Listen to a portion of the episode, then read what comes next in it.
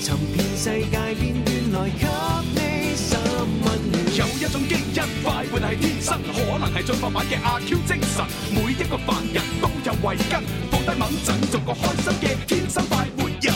好啦，咁啊，聽日咧就係呢個五一節嘅假期啦。係啊咁好開心啊放假放假嘅啦朋友咧就可以放假啦。咁啊，如果係誒去咗呢個買咗呢個動漫飛嘅朋友咧，記得要準時過嚟我個動漫嘅呢個嘉年華嚇。係啊係啊，一齊玩一號到五月三號啊，一連三日有我哋嘅動漫嘉年華，就喺琶洲展館嗰度啊，係啦早上九點鐘就開波噶啦哦，，咁啊一路可以玩到啊玩到下午五點鐘，五點五點鐘，鐘係啦哇！你今日朝九晚五，係真係朝九晚五啊！哇！咁啊，等於係上班咁咯。係啊 係，誒，佢哋嚟講好似好 happy hour 咁樣樣啊，好玩過上班啊係啊，嗰啲朋友中意啊嘛，係啦係啦係啦，係嗱咁啊，所以咧就各位朋友咧，即係因為近日咧呢一個動漫展咧，嗰啲門飛咧都好緊張下。係啊係啊，我身邊都好多朋友啊，同埋我啲聽眾都留言，啊冇晒飛點算咁係樣啊啊？嗯咁你不妨咧去到現場門口望望，係我我唔知㗎嚇， 啊望望望係啦，望望咯係望望望望，即係通常呢啲大型嘅活動係 嘛，各個唔同嘅演唱會嗯或者係冇錯咩咩演出咁樣嚇，嗱呢啲咁樣硬係會有啲人喺外邊。係係啊！然之後咧，一出嚟咧就問下啦啊，靚仔，你咁醒目，啊係咪想入去啊？買唔買到飛啊？係啊係啊係啊買到啊祝福你啊，買唔到我有辦法。係啊係啊， 係咪堅唔堅㗎？堅唔堅㗎？誒入到場先俾錢啊！嗱，我我唔知啊，我我唔知有冇啊，我都希望冇啦吓。咁啊，但係大家即係如果你真係好想去，但係又買唔到飛，都可以搏一搏嘅。我係啊係啊係啊！咁大家都可以上下一啲咧各大嘅平台裏邊咧據聞啊嚇，係仲有仲有真係仲有少量嘅呢個電子飛咁樣嘅嚇，係啊係啊咁或啊者可以試下嗰啲咩閒魚網啊，即係二手，我唔得閒哦係喎喎，跟住再放上去哇係賣出去噶嘛。喎有啲人可能真係佢一開始就好期待買咗係，但係可能突然間要呃有事加班或者係要出外或者點，啊去唔到啦，咁樣要放出嚟。真係會有啊！係啊我呢兩日我都去過動漫星城嗰度行下，即係有好多呢個活動嘅廣告啊。係啊咁啊，同埋咧哦據嗰啲探子回報啊啊，連嗰度啊，基本上嗰啲票咧都銷聲匿跡哇啦。犀利啊即係即係賣哦賣得差唔 多咯，係啊。咁嗱，我哋天生化人嗯咧，記住啦喎，一號到三號啦，每日中誒下午兩點鐘咧，就會有我哋天生快活人專場。嗯係啦係係啦，啦就係我哋天生浮型嘅動漫版咁樣。啊係咁啊，而每一日咧都有唔同嘅內容嘅嚇。咁啊，聽日誒我哋係第一場係咩內容 誒，咧？聽日第一場咧就會有誒李永熙 PC 咧就專場。啊哦仔仔粉絲見面會專場，啊哇好嘢喎我家公主琳琳聽迷會專場，哦，係喂，咁咁佢哋係咪都會咧就係即係 cosplay 啊，定係話誒扮翻自己啊？誒誒琳琳就會 cosplay 嘅， cosplay 就講咗美少女戰士啊嘛美少，女戰係士係係跟住阿仔仔佢而家喺度猶豫緊，哦猶豫緊啊哦到底猶豫緊佢啊 cos 唔 cosplay 啊咧咁樣我覺嚇得。佢唔好浪費咗自己嘅樣咯。係咯係啊，佢咁嘅顏值，咁嘅身高，如果唔 cosplay 真係好浪費喎。係啊係啊係咪先？係咯係咯，而家佢喺度諗緊 PC 咧，佢就話：，誒我唔制啊！哦，唔制， 哦，即係佢要做佢自佢己。做自己，佢佢哦佢話要做自己，咁其實都冇所謂嘅，咁啊 P 成個 PC 樣啊係嘛，咩 電腦啊？係啊係啊係啊係啊，要本嚟啊！佢係都要做自己咁，係咪因為年紀方面？ 你唔話佢比你後生好 多啊？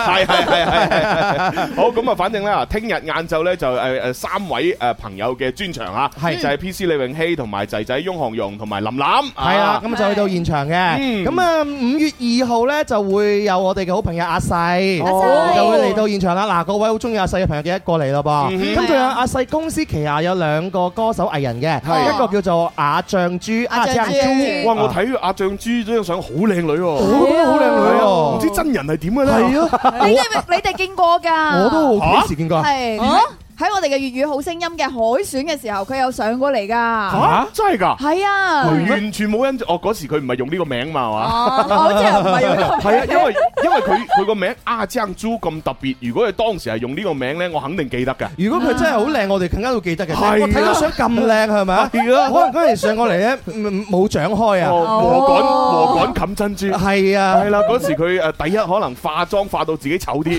係嘛？然之後咧身材咧着厚啲衫冚住，嗯冇錯，係啦。 咁啊，大家二號可以見到佢係啦。啊，啊見到唔真係人。Ờ, 仲有一個咧，仲有一仲有個一呢個咧叫小巨人，哦，小巨咧呢咧巨係面具嗰個巨喎，誒佢啊真係犀利啦！佢由始至終咧，佢從來佢啲公眾場合乜又係戴面具噶，哦，咁啊即係證明唔靚仔咯。即係係啊，生活當中已經係啊 cosplay 緊即㗎係喎即係如果靚仔使乜咁樣戴面具 啫？係咪先嚇？即係當然可又能可能。可能好靚仔啊！ 有啲人有質疑我咧，就話：，切，咁你都唔戴面具做主持啦，咁啊，我冇所謂，我做主持人啫，吓，只要我講嘢講得即係大家啱聽嘅話咧，我靚唔靚仔都唔緊要。喂但係歌手好難講啊。系 啊，主主持人你靚唔靚仔唔一定要一定要用面具啊嘛。係啊我正確咁面對自己嘅外貌係咪？係啊我覺得自己唔會話太靚仔，但係又唔會話太差。係啊，咁我覺得就 O K 噶 咯正正常，常你冇由強迫人哋戴面具係啊啊，嘛。但係歌手咧就可能咧嗱，佢如果有把好聲音，係嗯有一個好嘅唱功，咁但係佢個樣如果真係一般嘅話咧，你望住佢個樣嚟聽佢啲歌，真係會打折扣。咦啊！係啊，所以好之前啊，咪有啲歌手對自己嘅樣冇信心啊唉。佢發第一張專輯嘅時候咧，都係唔出樣噶嘛哎呀。哎呀哎呀！係啊，都係用嗰啲咩動漫嘅樣啊，又或者係遮嚟遮去啊，咁樣啊就出隻專輯，然之後等人一聽聽，哇把聲好好聽啊，哇我唱功好好啊，好好奇係咩樣，跟住一睇，哦，哦接受到哦啊，接受到。就就正如好多呢啲的士 司機啊，我仲搭嘅的士都係啊，聽我哋電台節目嘅話，喺度講講男聲音啊，好好聽係咁樣。係係，有個話有個人好中意盧滔兒喎。哦，佢係佢係打的，哦雙龍出海啊係雙龍出海，盧滔兒咁樣，跟住佢就話啊，唔知呢個盧滔兒咧，誒生成咩樣生咩樣嘅？嘅你咪話俾佢聽好靚仔啊， 佢問我，我話我盧滔兒識唔識？我話識，我嘅朋友嚟嘅。哈點啊佢生成咩樣㗎？Uh-huh 你咁俾樣張宇航靚仔樣張宇航張相啊，嗱呢個就係阿盧都嘢， 佢好佢話佢佢問我話，喂佢係咪好肥㗎？咁樣，我我就話唔係好肥嘅，盧滔兒唔肥咁樣。點解佢會覺得盧都兒肥？係啊，佢聽聲音咁，盧滔兒係一個肥仔啊，係啊。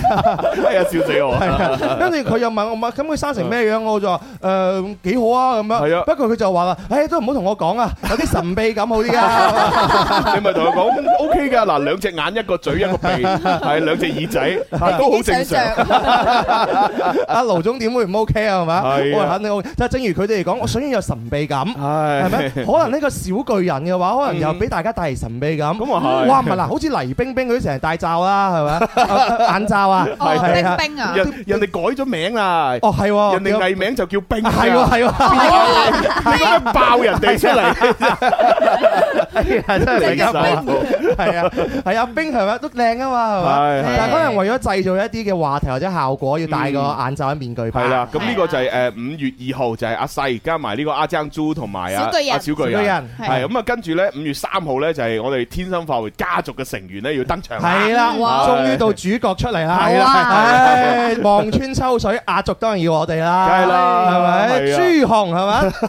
得帶隊咁啊得啦，大家就就就就就朱紅得啦，唔使講啦。咁啊唔得，啊燒豬組合係啊啊，跟住咧仲有阿梁珊誒珊。誒，冇錯冇錯，我哋要係講啦係啦。珊珊佢有咁小型呢啲係 concert 啊，一。定要用我 銘記甜心自 哎理。咁又有呢首歌，又有呢首歌，哇！佢仲要唱《男兒當入樽》嗰首主題曲嘅，哦真係㗎係佢啊，佢佢想日文版啊？我唔知佢有邊個唔知佢唱咩版啊？哦，可能係咪重新填詞？有有個個中文版㗎，哦，有粵語個版有個應該國係語版哦嘅，有個係我記得國語版嘅係係係啊係係啊咁啊，睇下到時佢唱咩版係啊，跟住 跟住仲有啊，文文同埋心心啦，係啦係啊咁啊，心心咧話要載喂歌載舞嘅，係啊，哇，係啊好。緊張係啊，你千祈唔好甩碌啊！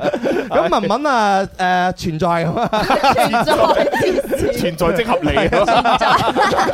cosplay， cosplay cosplay 啊，不知火舞係嘛？ 你期待下咯。撐得起咩？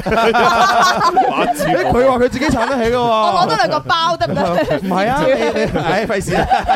簡直不知所 謂。係咁，所以咧就啊五月誒一二三號咧就大家玩得開心啲嚇。好咁啊，我我哋都會喺呢個誒誒動漫嘉年華裏邊咧，就係誒即係同大家見面咁樣。係啊喂係啊同喂，咁現場會唔會有一條食街俾大家即係肚餓食下嘢咁啊？誒現場係會有食嘢嘅地方嘅。哦咁啊得啦係啊太因好啦為因為嗰個場咧係要比我哋上次嗰個場咧就再大好多再大真係好多。哇係啊，咁大家去到嘅話有唔同嘅誒 counter 位啊，唔同係咯嘅店鋪啊，可以俾大家去玩唔。係，因為我我最着重就係呢條食街。啊因為咧上次誒、呃上次嗰個動漫展咧，俾到我太大驚喜啦！喺食街嗰度係。嘛係嘛。嗯係啊，即係我一行去食街嗰度，哇！點知全即係即係有一有一半嘅檔口都係識嘅。唉係啦，嗱，行去豬扒包嗰度，誒，原來就哎係呀做之前幫佢老細做過活動嘅一個嚇某品牌酸菜魚旗下嘅，哎呀，哦係啦，哇！即時咧又又請你食腸啊，又成啦咁係樣。係。咁啊，然之後隔隔離嗰度咧就係呢個誒食魚皮嘅，魚哎係啦，又又係識嘅咁樣。係哇！又又請我食牛丸啊，又成，哇！真係哇真係客氣到咧。係啊，冇辦法，哦性情難卻啊！係啊，啊唉，跟住去食牛雜嗰度咧，誒，本來唔識嘅，本來啊唔識嘅點知一買碗牛雜之後又就熟咗就啦熟 咗啦，又請我哋食糖水啊，又剩 啊咁樣，哇！真係所以我哋跟住朱紅好多着數㗎， 真係好後期待邊呢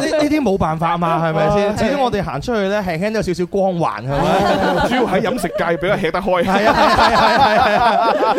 一睇個相知道係食神嚟啦，係咪先？係啊！哇哇，唔係佢好多流量喎，咁樣係啦，請咗佢食嘢先，係啊係啊！多謝好多金主爸爸啊！係啦咁啊，今次嘅呢個一月五一號到三號咧，都會有好多唔同嘅地方去玩啦，去體驗啦。咁喺我哋嘅場館記住五號館嗯 B 三十二區域啊哦，咁啊除咗會有我哋嘅呢個演出嘅專場啦，每日仲會有呢個現場食雞版嘅電子競技遊戲哦，。就係呢個哦蛛絲競技，蛛絲競你技你行個數碼就可以打遊戲機啦係，啦，打贏一鋪就兩百蚊。贏一鋪兩百蚊。哇！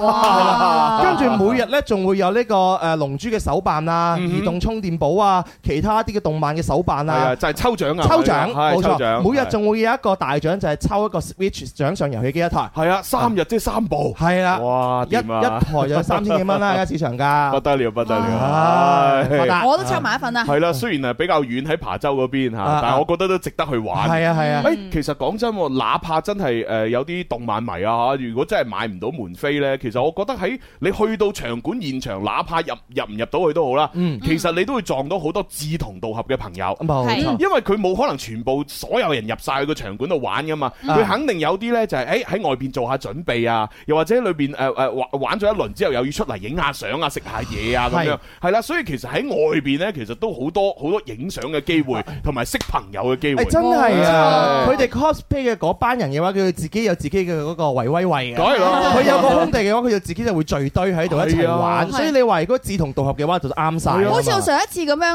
嗯啦，一出到門口咧，幾多嗰啲龍友喺度圍住我啊，係啊，俾人圍攻咁樣睇我見到我企喺度，我諗住自拍一張噶 嘛，跟住然之後嗰啲龍友啊，全部企晒喺度長槍短炮咁跟樣。啊住跟住喺度教你擺 pose 啊嘛，哎你隻手搭上去搭 上去，係啦，嗱隻腳微微提起，哎你好啦，一二三，哎哎，哇！我真係估唔到喺文文嘅呢個人生三十幾年當中嘅話，你人生嘅高潮竟然就係喺嗰日俾龍友為。嗰啲有呢個明星嘅光環，哇！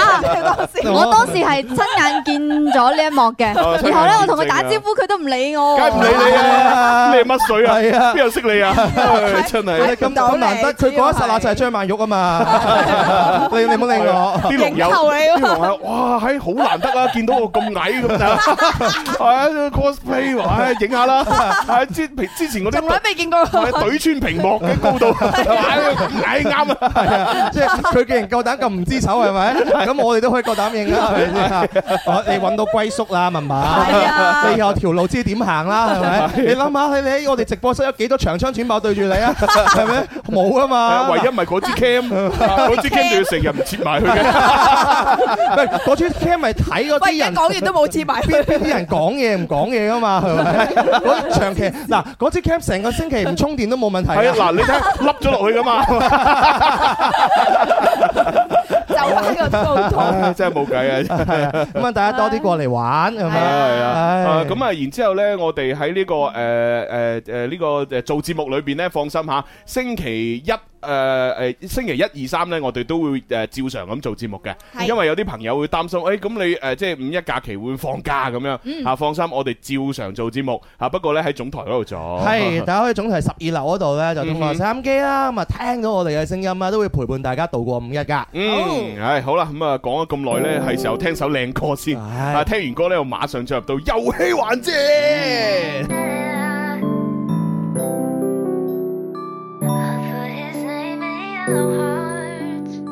She put my name with yellow hearts. Her favorite color, like the stars. I didn't listen very hard. Well, she told me she was crazy from the start. I drive down open roads so slow. Here comes the train, I let it go. Ain't got nobody on my phone. Oh, oh, oh. Don't like being all alone. Don't like being all alone. I couldn't keep it with the trends. No, no. So good at welcoming a mess. It's been a while since I heard her say that we were more than friends. Oh, oh, oh. Oh, I, I, I, I.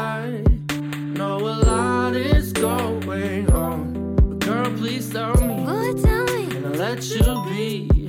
Are you still with me or not? She put my name with yellow hearts. Her favorite color, like the stars. Favorite color like the stars. I didn't listen very hard. Well, she told me she was crazy from the start. No matter what you say or what you do, I can't really tell. I'd rather keep it waiting, conversating. Don't wanna be your muse or something you could lose. I told you that I'm over it, but lately, when they say you better best believe me, I could change the way that you perceive it. I'm away to meet you in the evening. Try to say the way that I've been feeling. I've been lying, I've been holding my breath. You think I'm always upset when I'm not. Yeah, I've been lying. Yellow hearts aren't just friends. Now I don't need to pretend. Try this again. She put my name with yellow I hearts. put his name in yellow heart. Her favorite color, like the stars. His favorite colors like the stars. I didn't listen very hard. You didn't listen. She I told me she was crazy from the start. She put my name with yellow hearts. She I put, put- I yellow put his hearts. I said she was a work of art. I thought they were artists. Listen very hard. She told me she was crazy from the start.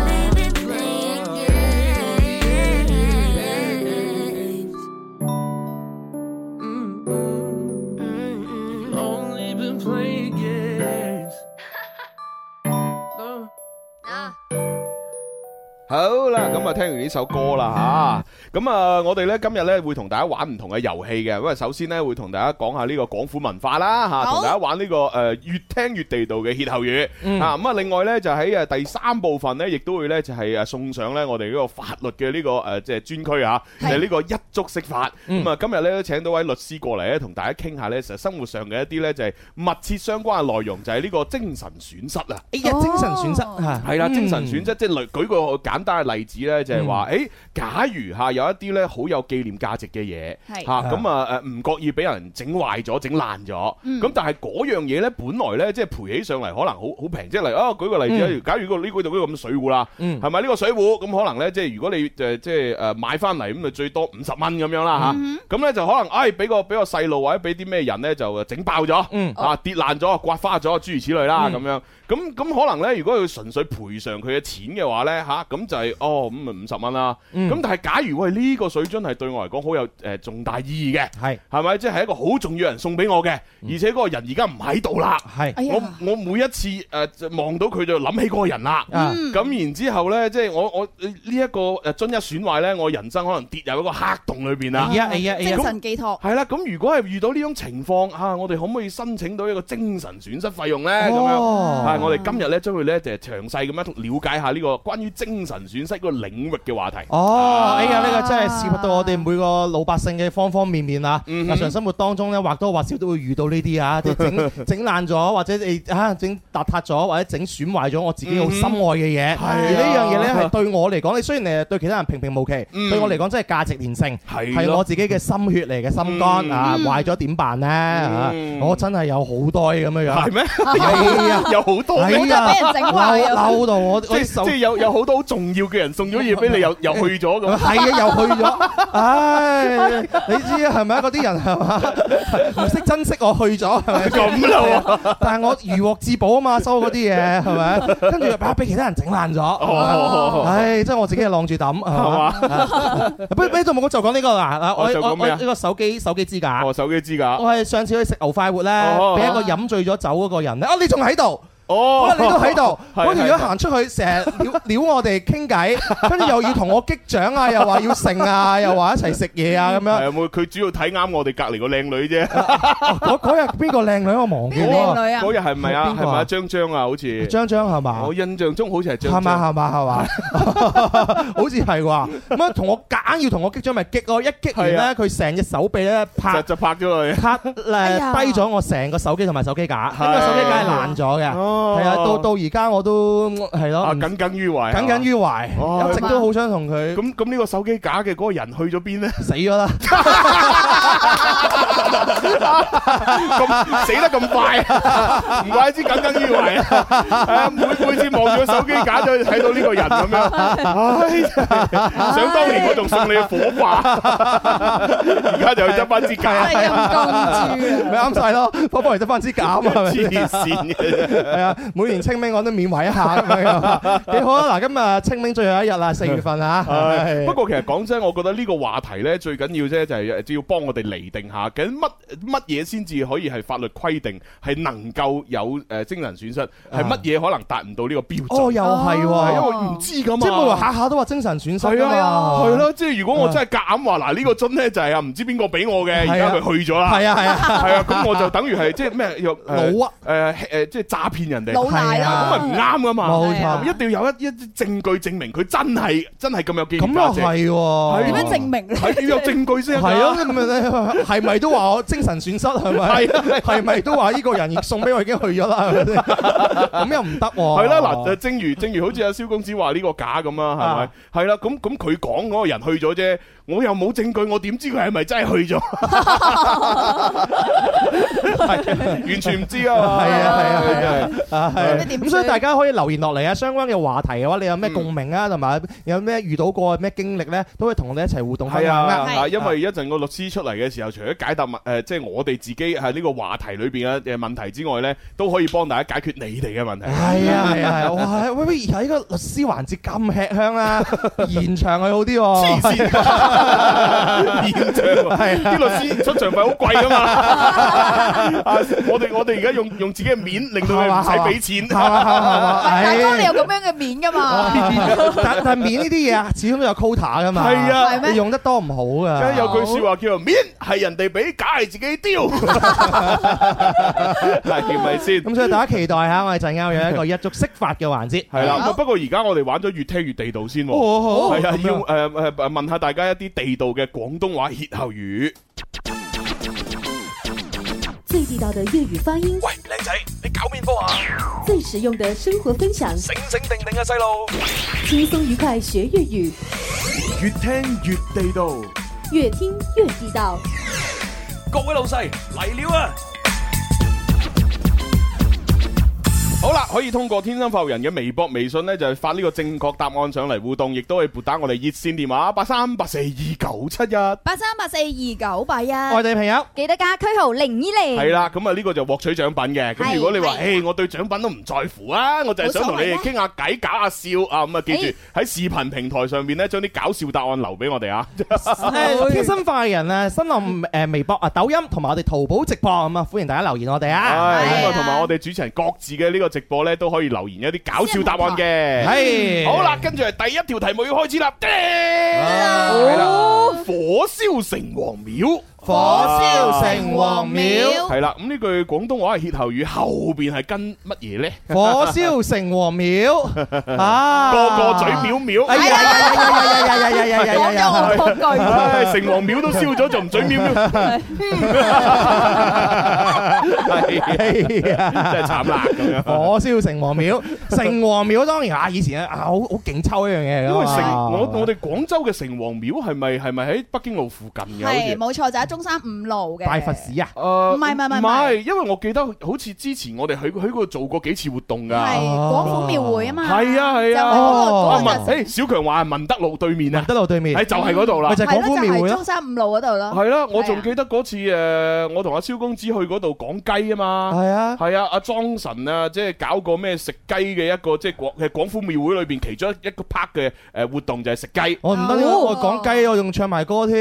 啊！我哋講好多嗰啲雞嘅誒廣東話嘅地道嘅用語啊係嘛，啊咩咩靜靜雞啊，咩偷雞啊嗰啲咧，係啊係唉，係黃俊英老師都 幾開心，係啊拍晒手掌，黃俊英老師真係，係，真係係又唱埋歌啊，好記得，犀利犀利係啊，哦原來哦，城隍廟就喺嗰度，城好隍近廟我哋喎，係哦啦，真係好有歷史啊好，彩嗰度冇俾火燒 啊，冇，梗係火冇定俾我城嗰度，係啊，香火鼎盛，大家我哋嘅歇後語咧就係呢個火燒城隍廟啊，係啦，嗯咁後邊緊接乜嘢咧？哦啊！大家可以開動腦筋，我現場阿輝仔已經舉手咯哦，喎。輝仔係嘛？啊佢係咪真係識㗎？係咯我睇佢咁後生都唔似係識啲老餅嘢佢喎。又冇攞手機出嚟查過喎，係咯，好叻，你你係真識定假識咁犀利，胸有成竹咁啊。咪俾佢試下咯。係好啊，叫小雲啦。係啦，小雲，唉，攞支咪出去先。嗱，咁我哋誒，如果呢個輝仔答啱咗咧，可以攞咩獎品咧？啊係啦，咁啊就係可以攞到我哋快誒牛快活嘅牛雜蘿蔔券啦，嗯啊或者係呢個面券啦，係啊又或者係我哋嘅面膜啦。係啊，又或者係我哋嘅誒，即係護髮用品、洗髮水、護髮素同埋梳啦等等。係啊咁咁咪電電影飛都有少量啊。嗯係啦，但係電影飛嘅截止日期係六月三十號嘅，係咁啊係當然都係仲有時間啦，但係攞咗盡快去睇啦。唉，好啦，咁啊，俾阿輝講下嘢先啊。輝仔你好， Hello，係啊，喂，你胸有成杉喎，係啊，係咪真係識㗎？應該識嘅。咁犀利嘅應該咩啊？你作為一個年輕人係嘛，就點解會識呢啲咁老餅嘅嘢咧？因為比較中意研究歷史啊。哇，好嘢！哦，即係佢話自己係一個好有水平嘅年輕人。你學到老活到 老， O K，係你今年貴庚啊？快三十歲啊！快哦，後生啊咁其實都後生後嘅，生廿零歲啦同我哋對比老咗少少啦。係啊，張豪咪廿八歲，係啊，咁佢快三十歲，即係廿九歲半啦。係嘛係啊，比我哋年長少少，但唔緊要噶，唔緊要噶，係嘛？我哋遊戲節目無分年齡嘅，啊係啦係啦係啦，你有好冇女朋友啊？單身咗二十幾年，哇，廿幾年啊！單身廿幾， 單身廿幾年，廿幾年喂，咁佢廿九歲半，啊！嗯單身廿幾年，咁啊即係幾歲嘅時候曾經嗰陣時仲係懵懂啊，唔當嘅，唔當嘅。哇！即使你哇 solo 母胎 solo 喎，你哦啊係啊咯係咯，一次都未拍過啊！唔係係咪嘛？啊？初戀都未有。哇，初戀初戀都未有初戀都未有係啊跟住你都唔使咁樣托住個腮嘅， 係啊成個阿嬌咁啊！但係我覺得你唔會好差喎，阿輝仔。身高方面就唔差嘅，其實哦你。個可樣能都啲女仔太太挑啦。太挑啊！哦太哦太太節啊，太太太誒簡簡雜雜。哦，太挑啊！真係唉，你話你啲廣廣州話俾普通話影響得幾勁啊！係啊係太啊！挑啦，咁啊廣州話點會講太挑 啊？我哋好揀擇啊 Ờ, 嘛。簡雜多多啲聽我哋啦，係啊係啊遲啲再採訪下你啊，係啊 OK，Dạ. 好啦啊好咁啊！呢個火燒城隍廟其實咧都形容緊你阿爸阿媽噶啦誒吓，後邊接乜嘢啊？拜神唔見雞，吓，Ờ? 答案係錯嘅，哦唉，真係笑死我我！唉，搶！胸有成竹咁樣。哦哎呀！唉，火燒城隍廟，拜神唔見雞，係錯嘅。哎呀，前面仲唉威係係威係勢，有頭啊又話自己中意研究歷史啊，係啊係啊我哋仲讚你活到老學到老啊，係啦。，第一個舉手快過光速嘅所以我都話你後生仔唔識啲老餅嘢，又快又快，大波出界，尤尤其是我佢佢答之前，我俾貼士佢啦嚇，嗯就係話誒火燒城隍廟其實都形容緊你阿爸阿媽而家嘅狀態，唉係啦，咁就咩狀態咧？唉誒，使唔使俾呢個啊？呢呢個啊呢係個個係係但嘅叫叫咩名啊？咩名啊呢點個稱呼你啊點 à. 稱呼啊？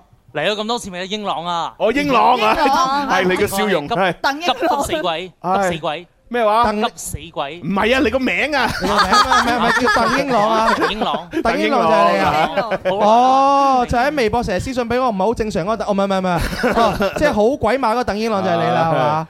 嗱哦差唔多成十年都冇聽過你個 節目， ，OK，哦而家再聽翻係咪？係啊多謝晒，係多謝晒。多謝你啊，多謝你。好，咁啊，請你回答啦。火急死鬼燒城，唔係你俾我讀完先啦，你咁急哦 做咩啫？你真係咁你死，係咪鬼嚟噶你？真係，你要俾我問埋嗱，火燒城隍廟後邊係接，接急死鬼，係啱嘅。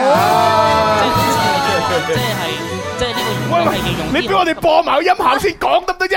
哦，好好，喂黐佢線嘅啫，喂佢佢真係一個急死鬼喎！你使唔使咁急啊？播緊音效噶嘛？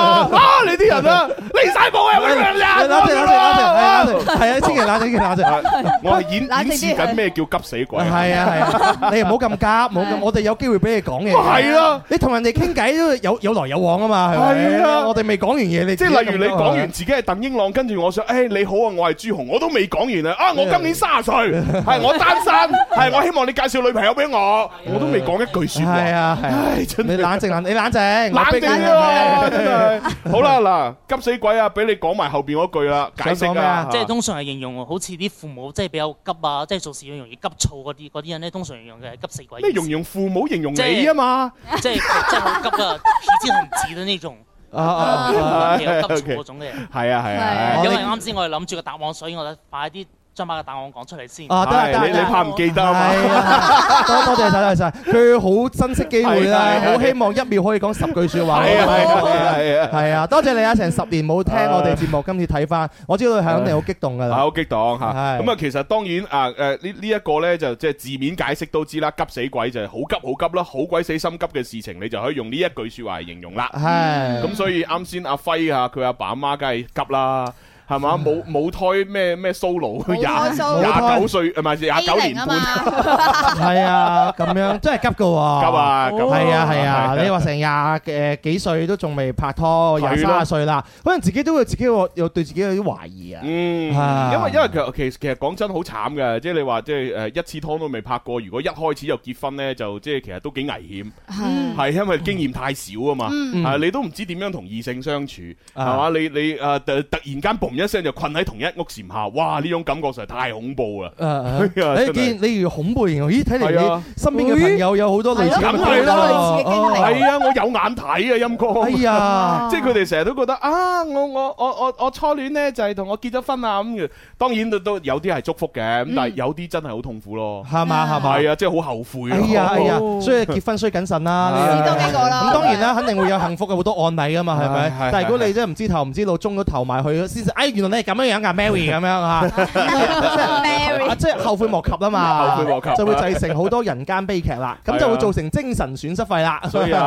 阿 輝仔，你即係睇下有冇機會嚇拍多幾次。 係啊，跑幾次啊？係你揸緊時間咯我覺得你輝姐應該要誒執執你嘅外形啊，咁樣樣咧，執執佢對對自己有啲要求咁樣樣係 啊，係啊，好地地就乜手裏邊搞啲乜鬼嘢啦，係 咪先？冇啊，人哋帶個護腕啫係啊嘛你打 籃，球哦嚟㗎係嘛係哦哦哦，係個護咁嗰啲咩俾俾蚊咬啊，係咪 嗰啲有有有圖案有剩嘅嗰啲？啊嗰啲貼紙嚟嘅啫。啊 我哋以前細個咪玩嗰啲貼紙咧，唔知哦係點樣用啲水整一整佢，啊笪笪一笪落去喺啊度，跟住撕佢，哎呀好靚啊！都幾威，一個心形啊，嗰啲嗰啲手錶啊，嗰啲 嘢啊，係有有啲仲可以保持得三日㗎。咁犀利㗎！係啊，係啊誒沖涼唔使嗰度但係咯，沖涼你唔好洗咯，沖涼 沖涼沖得唔乾淨沖涼唔好洗嗰個地方啊，係啊 係真係，OK 好咁啊！啱先第一題咧就問完啦，咁樣啊咁啊！啱先我哋喺度互動嘅時候，亦都橫跨咗一個廣告時間。啊哦，真係㗎！哦，唉，主持人真係攰啊，係咪？係啊，又又唔會加你人工嘅，係，充其量就係自己食多啲嘢吓，啊補充翻體力。好，啱先就係火燒城隍廟啦，咁係後邊嘅歇後語係接急死鬼，係啦嗯，好咁啊，跟住到第二題噶啦喎。啊，嗯我我咁當然誒喺我哋微博、微信，如果係誒答啱咗朋誒答啱咗題目嘅朋友咧，誒節目之後都會抽抽獎獎嘅。嘅，係啦，係啊大家留意我哋微博啦如。果答唔啱就冇抽 啦。OK，好咁啊，跟住第二題要嚟啦。哇，呢個有少長啊哦嚇。題目就係啲你唔食羊肉一身騷。唔食羊肉一身騷哦係啊，咁究竟呢個歇後語後邊係跟乜嘢咧？哦 我知啊，食羊肉一身騷，食咗之後變曹 操。黐線嘅，變曹操啊，曹操唔食羊肉嘅，你又知，佢上嚟揾你。佢忙於打仗，冇時間食。 雖然羊肉哥哥個個都變曹操啊，咁咪哦好威。係啦，咁呃當然啦，即係羊肉咧就要誒有一個非常之誒靚嘅烹調嘅方式。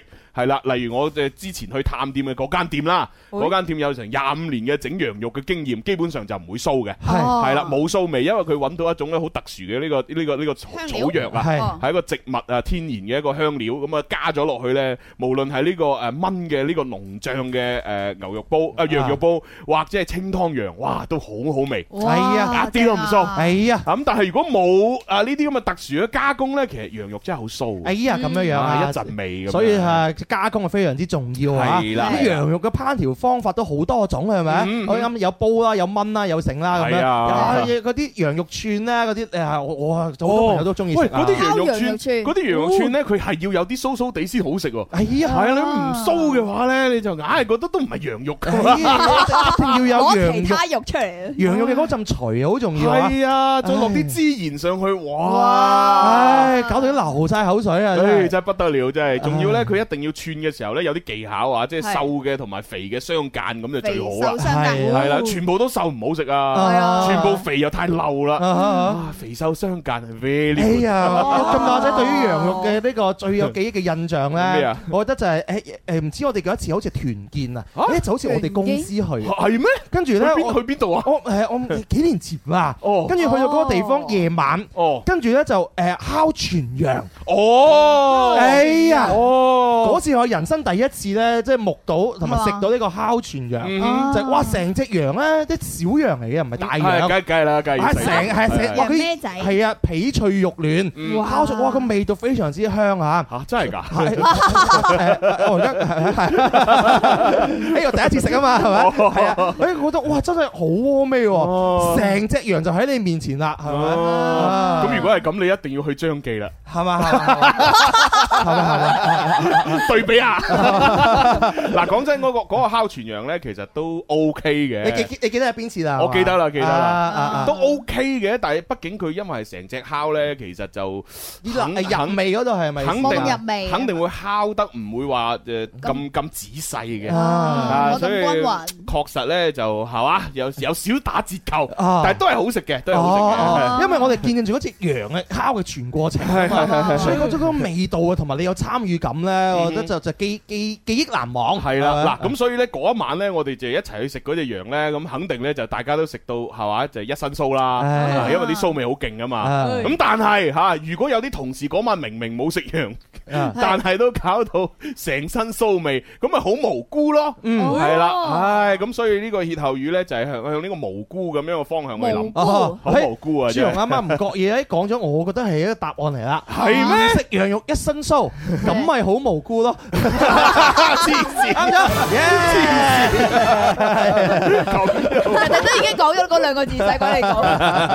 無辜係呢個方向啊，係呢個方向。啊咁啊後邊咧其實咧係接咧五個字嘅，五個字五個字啊哇係啊啊其中一個字咧就無辜嘅無啊。冇冇啊 冇， 須啊冇，周一身都有啊冇啊。即係有毛啦。 好嗱，各位朋友知道嘅話咧，可以喺我哋嘅微博、微信上面留言啦，亦都可以咧，但係打電話嚟回答嘅。唔食羊肉一身酥啊！全平台都留言同我哋一齊互動，係嗯啊，係哎呢個時候又有人舉手啦。 熟熟悉嘅手啊，係啊，咦今哦咦今次佢又冇攞手機喎，咁有胸有成竹，係咪查完手機再代翻？喺度記答案，啊係咪食得多羊肉咧？星媽舉手真係好標準啊，係好標準，好似我我哋以前咧讀小學嘅時係啊候係啊舉手問誒答問題。正正襟危坐嗰個手勢。係 OK，好咁啊，星媽你好， Hello Hello，你哋好。唉，多謝你成日支持啊，多謝你啊係啦呢個係一個娛樂項目嚟噶 嘛，Ờ, 啱嘅所以咁多年嚟講，你都冇變到老啊嚇。冇腦冇腦。冇老 冇老係我我希望你冇老就好啊，千祈唔好冇老啊。系系好咁啊！呢一個歇後語啦，唔食羊肉一身酥，後边係接乜嘢啊？無端被牽連啦。係啱嘅，係啦，就係無端受牽連啊！唔食 À. 羊肉一身酥係啦，我明明冇食，點解我都一陣味㗎？哎呀喂其實呢啲嘢呢，而家成日發生喺一啲火鍋店。啊尤其係啲麻辣火鍋店，哦係咪？只要你經過啊，又或者你入去稍為誒兜個兜個 round，彎係嘛？你就算唔食啊，你成身都係嗰啲香味。哎呀，唉，即係等於而家佢變成咧唔食火鍋啊，一身一身香，有晒香係啦。無端受牽連。冇錯，呢個就 Dạ. 係我哋好耐好耐以前咧廣州話嘅歇後語嚟嘅。係啊係啊嗯，即係話你都冇做嗰件嗰件嗰件衰嘢啊，但係呢啲人又怪你喎，或係者或者誒警察踏 埋你翻去哎喎，呀，咁你就我唔食完嘅真係啊，我都唔食真係煙嘅，隔離嗰個食啫嘛，成身味啦，唉係咯。陰公啊朱紅，你人生長河當中有冇試過俾警察踏咗？黐線，有乜可能有啊？我啲奉公守法好公民，啱啱良好市民嚟啊嘛，點會俾人踏咧？真係啊，俾老師踏就有。誒，你因咩事俾老師踏咩？冇啊，咁你違違反學校紀律咪談咯你都會違反學校紀律，你咁係啊乖，你一唔係我個咪我咪前誒之前都講過咧，我喺以前喺小學嘅飯堂裏邊啊偷嘢食嘛，偷食飯標，係啊，跟住俾俾俾老師俾老師唔係好似俾老師俾校長啊，跟得啦，反正俾人捉到啊！你啲死仔偷嘢食咁樣，冇晒啲辣椒嘅 打開個鑊我咪講啊係嗰啲嗰啲大以前嗰啲大鑊飯啊，嗯嗰啲大鑊飯咧，佢為咗咧每次煮飯咧，即係佢煮嗰啲飯唔好唔好燶，係佢都會喺煮飯之前喺個鑊嗰度咧就鋪一層嗰啲飯焦，啊係啦，一塊一塊咁樣鋪起晒，然之後咧先放啲新米落去煮咁樣。啊有一次咧，我就唔知跟住邊個啲壞同學係嘛，佢佢佢就話喂。喂喂喂啊，朱紅啊！哦，嗰時未叫朱紅 嘅，嗰時叫咩啊哦豬豬嗰嗰仔唔係嗰時叫肥呆，肥呆肥呆係啊，即係即係嗱，肥仔、肥呆啊，即肥呆係或者死肥仔都係呢啲名噶啦。 誒肥呆個名幾好啊係啊係啊！不如下星期叫你一個星期肥呆，黐線直播室入邊有肥呆。咁啊，跟住咧，萬子都可以咁叫係啊，唔知跟住邊啲壞同學咧，即係嗰啲即係當啊當然嗰啲壞同學其實好醒目嘅，係啊，喂肥呆啊，喂啊飯堂好有正嘢啊，咁我有咩正嘢啊？誒一齊嚟先啦，咁然之後一齊咧就去到飯堂嗰度， 然之後咧就喺個鑊嗰度攞嗰啲飯焦， 喂喂飯焦啊，你睇幾 正，哇好食啊！跟住哇係喎好食喎，喺度 食。應該都係志同道合啊嘅肥仔，我覺得係。嗰陣時候連飯焦都可以㗎，咁好食係啊係你會你睇下嗰嗰個年代幾窮啊我覺得！唔係唔係講，係你好好食就中意食啊，係咪唉笑死我所以個人嘅話，細細個就已經有咁嘅特質喺度所㗎以啦細時偷針，大時偷金。係啊，大個中意食係有原因嘅，係啊係因為細細個就係咁嘅栽培，你知唔知道啊？真係會有原因㗎，原來你諗笑我死我我細個俾校長塔係咩事咧啊咩事啊？我細個就試去打嗰啲誒電去電話亭亂咁打電話啊，騷騷擾嗰啲人咧，嗰啲銀仔，你有啲電話亭佢咪落落銀仔嘅，係啊係啊係啊亂亂咁撥啲電話號碼啊俾俾嘛。就就整個一蚊銀落去。係啊 係啊係啊！我我我我咪玩打電話同埋幾個球仔嚇， 喂，你係咪阿鳳啊？黐線阿鳳今晚啊你咩年代啊？固定電話掟銀仔，仲要揾阿 鳳，哇！都唔知幾多三十四年啊七八十年代 你係。唉，哎今晚記得屙夜尿啊！ 跟跟住吸咗佢啦，跟住我哋兩個就我哋就一齊笑到好開心， 啊跟住又又打另外個電話啦 咁樣，跟住唔知點解咧，哇！真係咁好彩啊！打到咧係嗰啲老師嘅朋友嘅電話號碼， 哦係啊，跟住佢又查到原來係我哋學校附近嘅電話亭咧，咁犀跟利住就揾老師仆仆我哋啊 嘛，所以我哋下次又打電話成日俾老師捉咗我哋啊，係啊，跟住就俾人哋批批評 啊，離晒譜，玩唉電話唔係，所以其實細個嘅時候咧，每一個人都總會做過啲衰嘢嘅，啊係嘛？即係即係就就即係我我哋呢啲咁樣係嘛？奉公守法嘅公民嚇，都竟然喺讀書嘅時候做過呢啲咁嘅衰即係好好嘢，調皮嘅嘢 啦。而家咁你就唔好咁樣玩啦，係咪先？真係唔識性啊！係係啦，咁而家都冇得玩啦，而家啲學生想學學你啊！公共電話亭都冇咗啦，係啊係 啊冇咗冇咗嗰啲學生想學我啊，都唔會用有飯焦俾你食 啦，冇得學啊！啊，就係幾年 前啫嘛，即係社會進步得真係快啊！可以變化 咁係 啊自從自從嗰啲電話有咗啲咩唔知咩二零零卡啊、IP 卡、IC 卡，都冇可能都冇 頭幣嘅真係。 頭位電話，唉，每次做都暴露年齡嘅咁係啊！ 啊，仲掟銀仔喎，唔知咩年代， 笑死我！唉，唉，好啦好啦，咁啊就誒又又誒玩完誒第一題啦，咁啊跟住下一題咯喎，準備下一題，同時間咧可以喺全 誒平台同我哋留言互動一下，你而家喺邊度做緊乜嘢？聽緊睇緊《天生快活人》呢？係，OK 好，咁啊下一題咧就係叮鈴啊，哦單料同煲，單料同煲啊呢個好似有啲難度嗬，單料同煲，哎呀 單料，係哇！真咩嚟嘅係咧咁大個仔未聽過啊？你聽過咧？未聽過啊正常正常吓，因為其實同同呢誒同嘅誒誒家誒屋企嘅用品咧，已經距離我哋太遠啦啊。應應該係我哋阿爸阿媽誒，仲要係細個嘅時候。冇錯誒屋誒家家戶戶肯定係有啲銅器嘅。係啊係啦，即係例如銅嘅煲啊，或者銅嘅盤啊，嗯哦甚至乎銅鏡啊。好似我哋屋企咧會有一個誒湯婆子啊，哦係湯用婆子啊即係點啊湯婆子係用銅嚟製造嘅，咁然之後咧，你冬天嘅時候咧，你放啲熱水落去嗯咧，就可以要嚟暖手咁樣嘅，哦就叫湯婆子啦。呢個咪留翻咩做嫁妝？冇 係嘛錯，一直係攝喺個櫃桶底嗰哦，嗰度。啊啲要攝做啦。又又真係嘅，因為以前以前咧，每一户人都有啲銅器喺屋企咧，其實銅器都係算係值錢嘢，係所以當佢哋誒遇到啲咩困難即係哎呀冇錢開飯啊，或者點啊，或者讀書要錢啊，啊咁可能咧佢諗唔到辦法，就會將屋企嗰啲銅嘢變賣，係賣銅啊賣鐵啊嘛或誒賣銅賣鐵誒，即係又或者係攞去嗰啲典當鋪嗰度，嗯係啦就典當咁樣，哎呀所以都值值過錢㗎嗰啲。哦，不係啊過都叫做龍啊嘛，係咪？係啊係啊係啊家傳之寶嚟係啊，但係呢個叫單料同步。哎呀，即係根根據我為數唔多嘅呢個歷史經驗 啊嚇，歷史經驗，因為因為自己冇咁咁嘅閲歷啊，係咪？啱先知啊幾廿歲咁啱先知公共電話亭投 幣冇閲歷係啊，係啊我冇得我比呢你嘅我覺得咁嘅，而家咪而家咪通常用都係用叫不鏽鋼，哦不鏽鋼通常都係啲混合啊咁樣，唔 係唔係淨係銅啊嘛，有鐵啊有鋼啊咁嗯樣，有好多嘅物質就誒好多料嘅，嗯就唔係單料嘅，就唔容易生鏽啊啦。咁你話銅煲佢係單料，即係得一個料，會唔會喺容易生鏽嘅呢個領域嗰度 去去發掘下咧？咁樣嗯 我估 啊，係啦啊。咁啊，即係生生鐵就比較容易生鏽嘅，啊係啊銅嘅話咧就誒，佢佢都會氧化。係啊，但係就唔會話誒生咩鏽就變色哦咯。係啦，係啦，係啦。單料同煲，啊嗯誒變色咯， 黐線！哎呀，答案咯。嗱，因為銅咧，其實咧佢就係即係誒，佢原本嘅顏色就好似金金地咁樣啊係啊嘛，黃黃地金金地係啊，咁但係如果氧化咗之後咧，就會變咗即係紅紅地啊，金誒即係棕棕誒棕紅棕紅咁樣嘅感覺，暗啲係啦係啦。哎呀，單料同煲啊啊！但係唔係從呢個誒氧化嘅角度，係啊係從哦另一個角度，另一個角度，Ờ, 乜嘢咧？網上同有冇人識咧？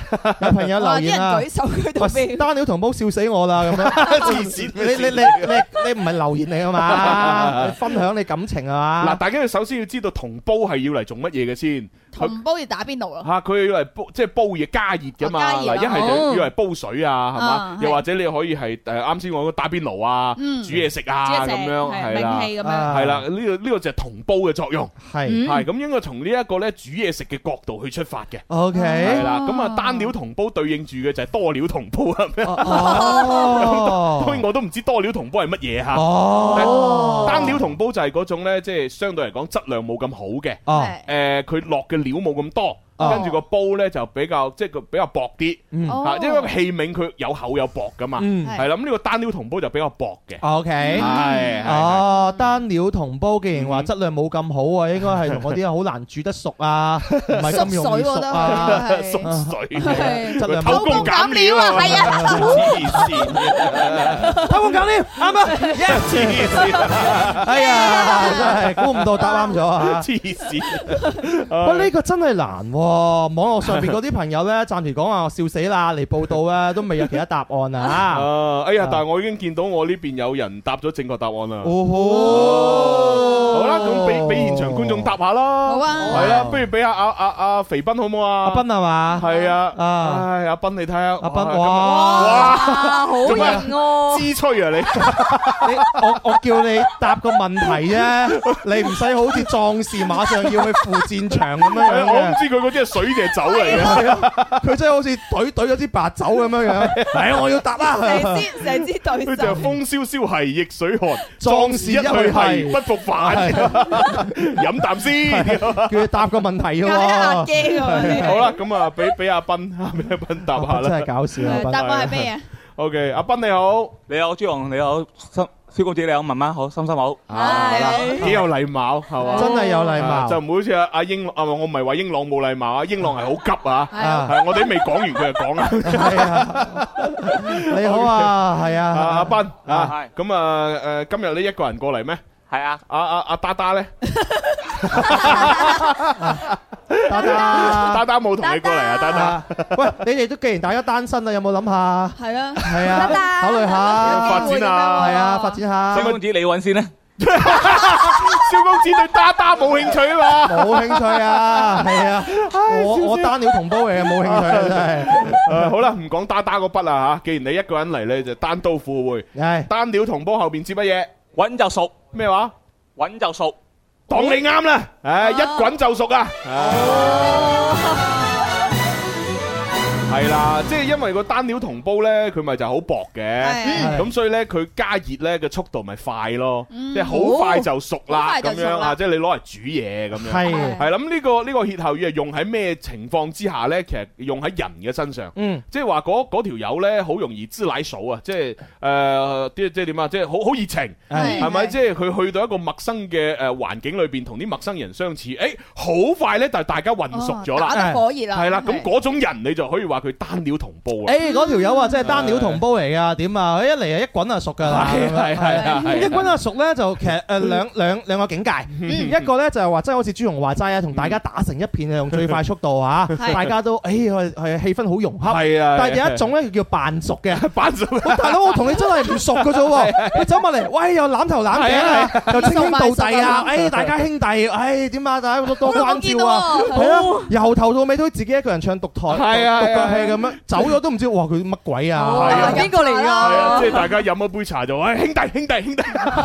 咁呢樣嘢又係另外就係單方面扮熟啊，係 係啊，飲對杯酒於啲人就心照心照。係啊，我我哋我哋就會我哋遇到好多啦，係啊就係誒唔使講嘢飲啦，唔使講嘢，唔使講嘢在心中 啊飲飲飲飲飲，明啊明， 真係黐線，真係唔明啊！即係自己內心潛台詞就係識你老鼠 Ờ. 啊嘛，係啊，但係過於情面上、禮貌上、道義上都冇咁講過，係啊好咁啊！呢一個咧單料同步，不不過咧以前最初嘅用法咧係比較多用於女性嘅，嗯係啊係用於啊因女性，為男人咧即係喺即係以前咁樣都係通常都係男主外女主內啦，嗯係啊咁所以男人咧喺出邊咧容易同一啲陌生人混熟咧，即係都都屬於正常現象，哦啊咁咁但係你話女仔誒同一啲陌生人容易混熟咧，就相對嚟講冇咁話咁咁大路，係咁所以咧呢一個歇後語原本咧係都係用喺女性身上比較多。哦，咁樣噶，係啊係啊哦，反而可能唔會話太過好添喎，咁嘅係啊係情況係咯啊，其實唔係咁好㗎。因為你以前嗰啲女仔就係係男主外女主內，女仔唔會拋頭露面㗎嘛係啦，即係你覺得呢種女仔咧就太過啊，即係招張招搖哦啊、張張揚揚、張揚係啦，係就冇冇咁內斂，就冇嗰啲大家閨秀嘅感覺。哎呀，你啲黃花閨女係足不出户㗎嘛， 係啊咪？咁樣先至叫做話啊賢良淑 德，係咪？不過呢啲都係以前嘅即係嗰啲觀念就過去啦。啊咁男女平等係嘛，咁你都可以開朗活潑係嘛啊，我又可以出嚟周遊廣闊咁 啊！呢個真係好呢個啱運喎，你開朗活潑，我 周遊廣闊，係啊，係啊男女平等咁樣嚇啊。係誒，不過我始始終覺得男女平等呢個詞咧，唉，真係有啲心噏，係嘛係嘛即係？你男可以展開嚟講啦，係啊，即係男女越平等咧，其實男人嘅地位就越低。喺展開嚟講，展開係嚟啊講，哎啊即係你你唔覺嘅咩？即係一用男女平等呢個詞嚟講咧，其實我哋男人咧就處於弱勢，係嘛係啦係嘛，我哋嘅我哋就成日俾啲女人恰，哎呀，係係啊狗咁回事啊，梗係啦，你係唔覺啊，得男人而家成日俾女人恰嘅咩？係咩？係啊，你展開嚟講，展開嚟講。咩案例？你係咪遇到啲咩慘痛經歷啊？你嘅朋友 一講到平等嘅話就唔怕同你分享下身身邊太多例子啊係啦，嘛係嘛係嘛，唔緊要講下啊你。朋友都得嘅嗱啫。後後邊一觸識法，我哋可以壓後嘅。黐 線我覺得要解開你心裏喂，邊啊嘅啊我覺得枷一鎖。種食法要講男女平等呢個。咦係喎，可唔可以有一期係講下男女平等？係啊，咁男女平等點先為之平等啊？係咪？安排安排，係啊，真正嘅平等點先為之平等咧？係咪？嗯係咪大家都係要一樣嘅嘢先叫平等咧？系咯系咯啊，唉，大家不如喂就呢個男女平等發表下意見啊其實啦。男 女平等其實講一樣嘢已經講得通噶啦嘛，點先為之最精誒誒最好嘅平等？譬如話誒誒洗手間，嗯咩叫男女平等咧？男廁所就有女廁所，男一格就女一格咁樣叫平等 啊嘛。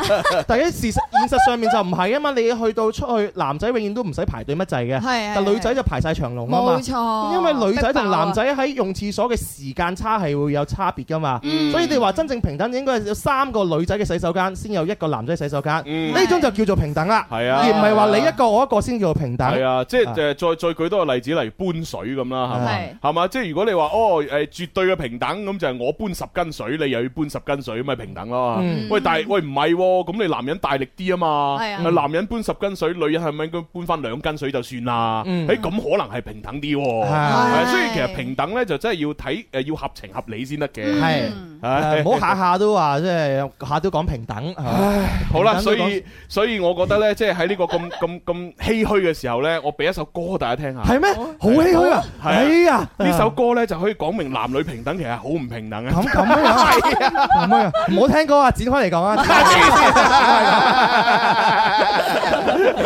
我 我唔知點解近期呢首歌成日咧，即係縈繞喺我腦海裏邊。咁樣啊揮揮之不去。哦歌 名叫《男人的錯》，細心留意歌 詞，你就會發覺係真係好唔平等呢個。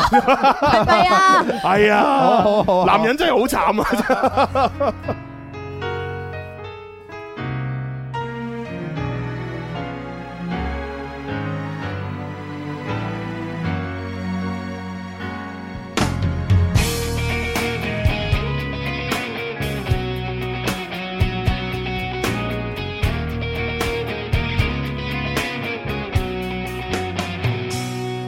我的爱人不理我，可是这世界怎么说？两个人不能够在一起，一定是男的那个有错。我什么都愿意做，有什么委屈也不选择反驳，宁愿找男生借个肩膀，难听的话更多。一直保持沉默，会认为你懦弱。怎么做就怎么错，好女人不好过，坏男人有错。好男人不好做，是不是整个社会的错？女朋友离开我，我还要生活。难道我跟他比赛难过？原谅我刚喝过，讲得太刻薄。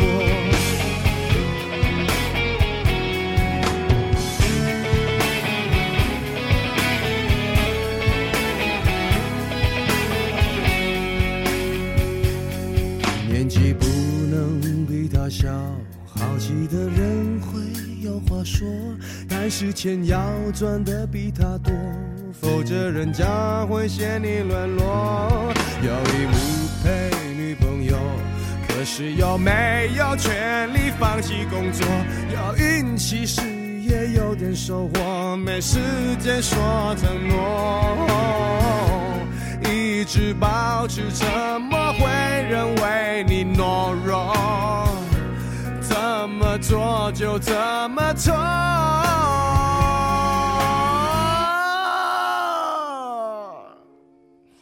好女人不好过，坏男人有错。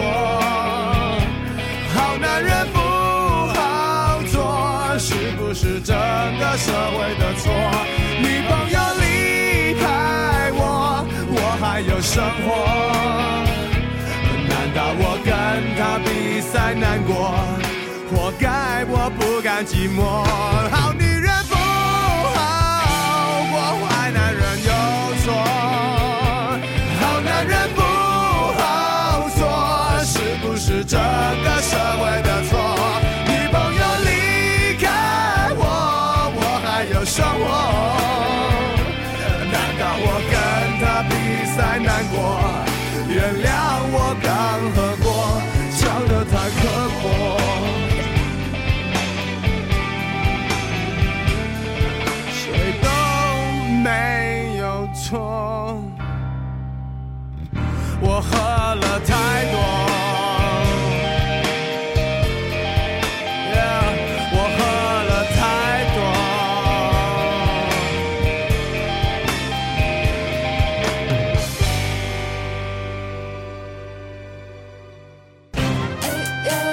Oh,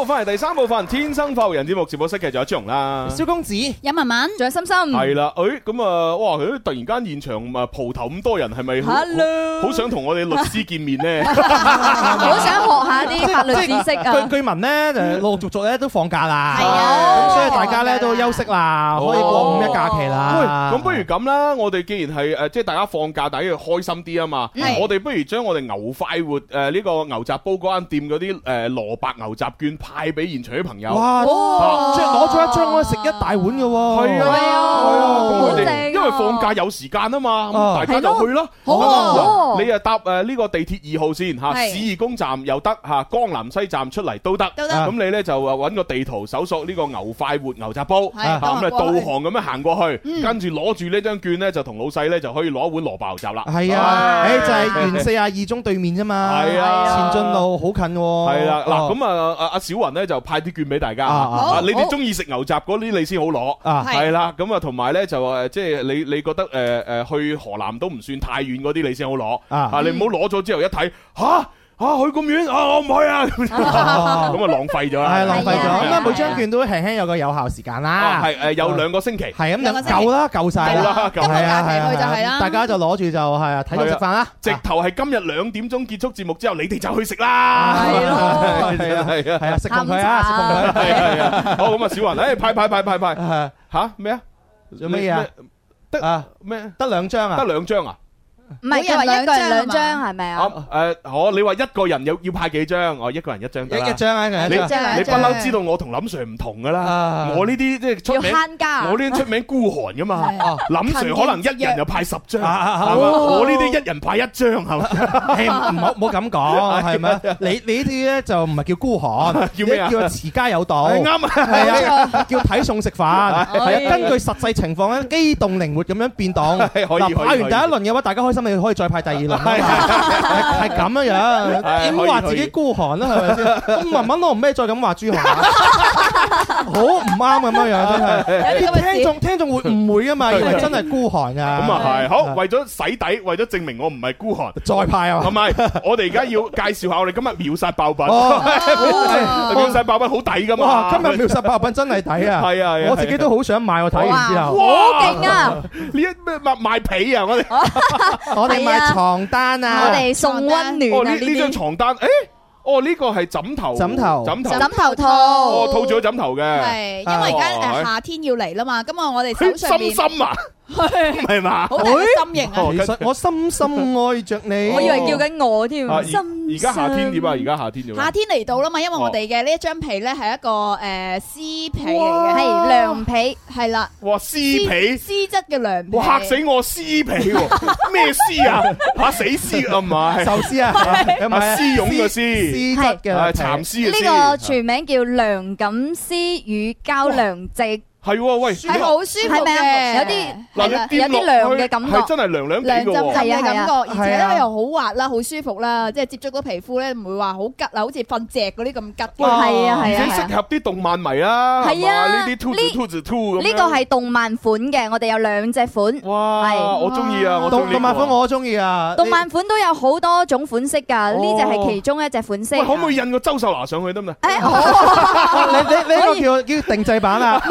定定制版我哋就快要開出呢個服務㗎誒啦。朱紅哥哥，我覺得好襯你而家 件衫啊！ 係喎，係啊啊，唔錯我唔哋錯我哋仲有一個款咧係漸變色哦款，即係啲漸變顏色色咧就會比較豐富少少嘅。哦而家夏天啊嘛，我哋成日誒瞓覺可能會驚出汗啊點 咁。嗱，用呢一款嘅被咧就好啦，因為佢會比較誒吸汗嘅，即係唔會好黐粒粒啊哦瞓上去咁，就會舒服好多。嗯哦冇錯哇我摸落去個手感都真係幾好。同埋咧，佢呢個幾好啊誒一個六角形咁樣一個 設計咧，佢裡面係一個乳膠嚟㗎，填充物係乳膠哦嚟嘅，係啦，真係啊，真係係啊，舒服㗎。係喎哦啊，哇！而所以且呢咧非常之呢個透氣呢個嘅咯成本啦，同埋呢個製作工藝啦，都好上心哦啊。係啊啊我哋而家睇緊嘅呢一款咧係米二乘兩米嘅。哦，米二乘兩米，哦，我唔係用得，我張床太大啦。係 啊我張床係誒，好似係米九乘米啊幾幾多米？誒米哎八啊嘛，米八乘兩米啊嘛，好好似係好似係好似係係我哋唔使驚嚇，呢個係米二乘兩米嘅，我哦哋等等拍咧，大家都可以選擇啊米五乘兩米嘅啦，或者係米八八乘兩米哦嘅，嗯其實有其實三種規格俾大家按選照我擇。嗯哋誒選床褥啊、床單嘅話，都有我哋嘅規格㗎，就係誒米米五啦、米八啦、兩米同埋兩米二，係啦，哦都俾大家去咁選擇咁啊，嘅。即係買咗呢呢個誒床墊咧，就送個誒枕頭墊係套啊嘛。米二嘅話就送一隻，哦啊米五同米八嘅話送兩隻嘅，哦咁有好多嘅款式可以俾大家揀。嗱，我哋今日咧會有兩款啦，一款咧就係動漫款，一款嗯就係漸變色款，即係顏色比較豐富少少哦嘅。等等時間咧，我哋會彈出兩個鏈接嚇，大家誒揾你哋中意嘅款式去。點入嗰個鏈接入面，哦有兩個鏈接動漫款同幾埋好漸變色款。 O K 啊，可以啊，幾好啊哇而且係大啦床佢就預咗係兩個人，所以有兩個套咁啊樣。好啦，而家我哋最關心就係一個 誒價格價格啦，價格啦哦價格點樣啊？哇，價格犀利啦嚇我唔文文信哎啊嗱，咁我哋咧唔同規格咧都唔同價 錢嘅。哦咁我哋米二床嘅誒呢一個誒枕頭套啦，同埋加埋我嘅呢個兩隻嘅呢個原價咧就係一百四十八蚊哦嘅嗯原價嗯係哦啦，呢個原都價 OK 啦，冇錯貴啊，可以接受秒殺價咧？秒殺價就係唔需要一百蚊哦，只需要九十八蚊就可以帶翻屋企啦。可以可以可以，即係一套咁係係呢個就係其米二嘅。米二嘅買翻學校啊嗰啲都好啱㗎。米二一百四十八，而家秒殺價九十八。啊係啦米五嘅一百六十八，而家秒殺價咧一百一十八。係兩米嘅一百八十八，而家秒殺價一百三十八。又要話俾大家知咧，嗯每拍一個床單嘅話咧，係直接減五十蚊。哦好嘢好係嘢啊！咁啊，反正咧唔同嘅鏈接稍後時間會同時飛出嚟啦。嗯咁你就揀自己需要中意嘅，咁就去拍啦嚇。哇好，我倒數五秒就嚟㗎啦喎。 哦啊 真係真係抵啊！因為我前嗰排咧，我自己都買咗一啲床單啦。係咪啊係啊，你你知啦，宅男中意買床單嚇，係誒中意換床單唔嚇。係要抱枕咩？ 係跟住咧都都要成百幾兩百蚊，嗯而且個質量咧冇呢啲咁好。啊係啊哦係啊呢個質量咧，其實都好適合一啲中意裸睡嘅朋友㗎。哦係啊 咩睡都中意嘅，即係點瞓嘅話都嗯唔會好悶咯，而且佢呢一種啊睇到有顏色啊哦嘛，或者係有啲咩比較鮮豔嘅色，佢唔會甩色㗎。係哦佢 OK 誒洗嘅話都唔會甩色啊，哦所以就比較好哦，咯。好啦，好，即係咁，我哋馬上馬上誒秒殺倒啦數啦好嚇，五、四、三、三二、一，哎出嚟！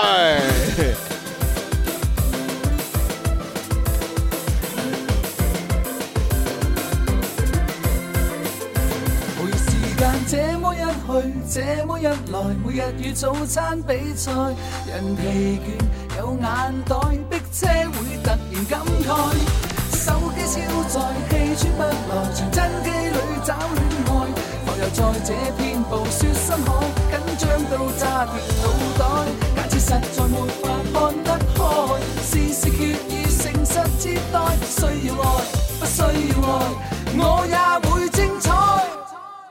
來讓我鬆口氣，一加一還等於幾？三加三可等於四？伏嗎？這是我奉信的一種真理。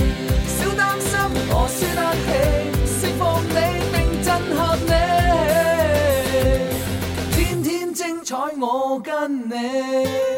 好啦，咁啊，相信有需要買嘅朋友咧，都已經係可以誒呃揀到呢個即係心誒心意之選啦。咁樣係啦跟住落嚟咧，我哋準備咧就要開始我哋嘅一觸識法噶啦好喎。啊啊，各位朋友做好準備嚇，因為呢啲咧都可能會係你遇到嘅一啲誒呃即係身邊嘅問題嚟嘅。咁我哋嘅話題就係講下咧，關於精神損失費啊，點為嗯止精神損失咧，同埋乜嘢情況下邊可以係索取呢個精神損失費咧？係啊，嗯咁啊，我哋專業嘅律師咧，就誒會同大家咧去解答。好，我哋馬上開始啦喎！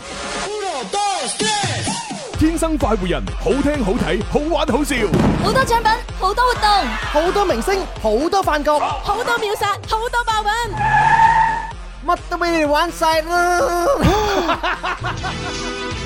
冇錯，呢啲都係社會大眾對我哋嘅固有印象。不過，二零二一變身升級，我哋跨界創新，全力打造一個既正經又過癮，既專業又能夠輕鬆學習法律知識嘅普法欄目。一觸識法，一觸識法，一聽就明白。你身邊最有溫度嘅普法欄目。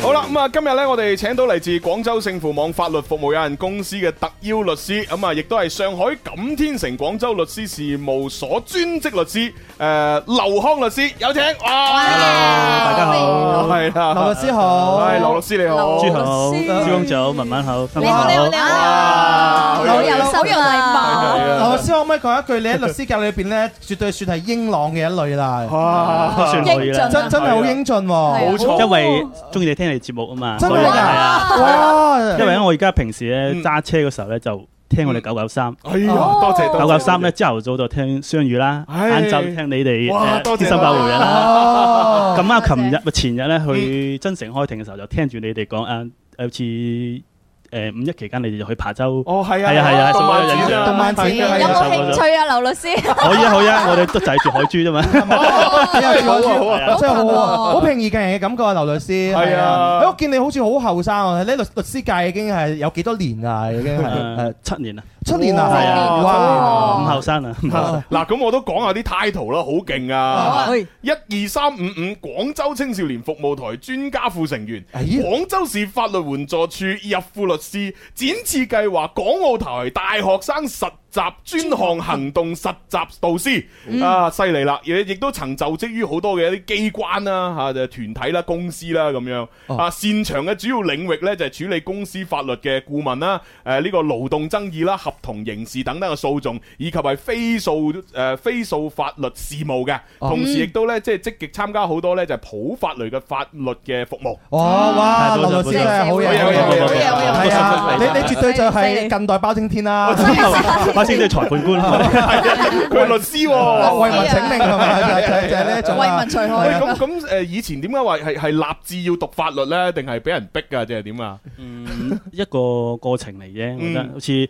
誒、我哋呢代人咧都睇 TVB 哦你長大啊嘛，係啊咁你受到咩影響咧？ 受到一半可能大家唔係誒好耐好耐之前有一一個號皇庭唔係仲早之前嘅，仲 早啊仲早 啊啊真係㗎比我要早 啊 因為嗰出戲咧叫有一個誒丁有健丁有康哦啊誒義不容情嗰出戲，係 我知，我阿爸阿媽有睇過，係啊，義不容情嘛。咁啱咧，最緊要咧，我我有個哥哥有叫 阿健， 所以就當時係代入感有少少代入哦，感。冷暖那可憂，冇錯就係回哦頭多少個秋，溫兆倫我都有睇㗎，係啊，係啊我咪後邊先睇啫。我睇啊，我哋我哋後尾睇咩？睇嗰啲錄像帶，冇錯冇錯係啊冇錯啊錄像帶嗰個 年代， 係啊哦，原來你睇咗《義不容情》，所以喺你細細個嘅誒心靈裏邊種下咗呢個法律嘅種子。哦啊咁其實我都我都我都有少異曲同工嘅。真係我啊，想你又義不容情啊！唔係，我想當年就係睇到《妙手仁心》，哦所以我就係讀醫啦。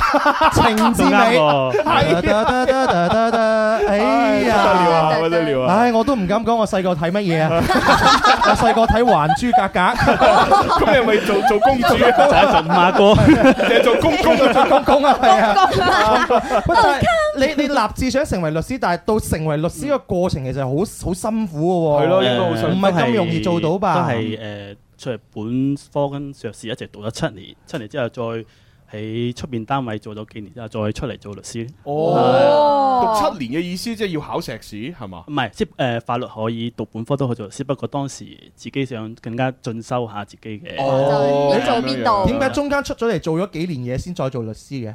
嗯，因為當時咧個誒，因為當時想從事法律一行，嗯從事法律一行咧就好廣泛嘅，哦好廣嘅誒即係公檢法啊律師係嘛，前面咧就前幾年租咗嗰嗰嗰個區公域嘅，檢法律師同而家嘅律師有有唔係公檢法機關，哦機哦公公死啦！我我係科普下公檢法機關係做啲乜即係嘢？即係公安機關啦、法院啦、哦哦哦檢察院啦，嗰哦就簡單講咁咁你嗰嗰個崗位係要搞啲咩㗎？當時都係從事職誒誒檢察方面嘅，檢察檢察係咪即係要起訴人哋嗰誒類似啦，而家哦而家唔轉述啦。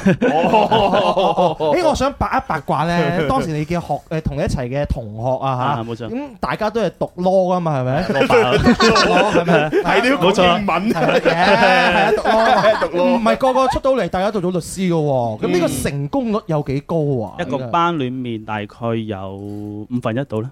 五分五分一一哦，五分一咋？五分一咁就確實都真係啊啊少啲喎，少啲喎唔係不過係好正常即係唔同一嘅。做律師，可能有仲有其他從事律師相關嘅冇就錯，唔法務啊、係公司法務啊，係咯或者哦可能係就係剛才講嘅機誒公安啊、嗯法院啊、檢察係啦，即係我嗯我哋讀醫都係噶，即係係啊誒能夠出到嚟做醫生嘅，可能都係一一一小撮人。啊冇錯冇咁錯好有好多人可能會做咗，例如咩誒醫療誒誒醫醫藥代表啊，係啊或係者咯一啲咩醫療器械哦啊，啊即係相關嘅呢啲醫務嘅行業都但會係能夠能夠做到全國優秀主持人嘅話，真係冇乜邊幾 個。啊啊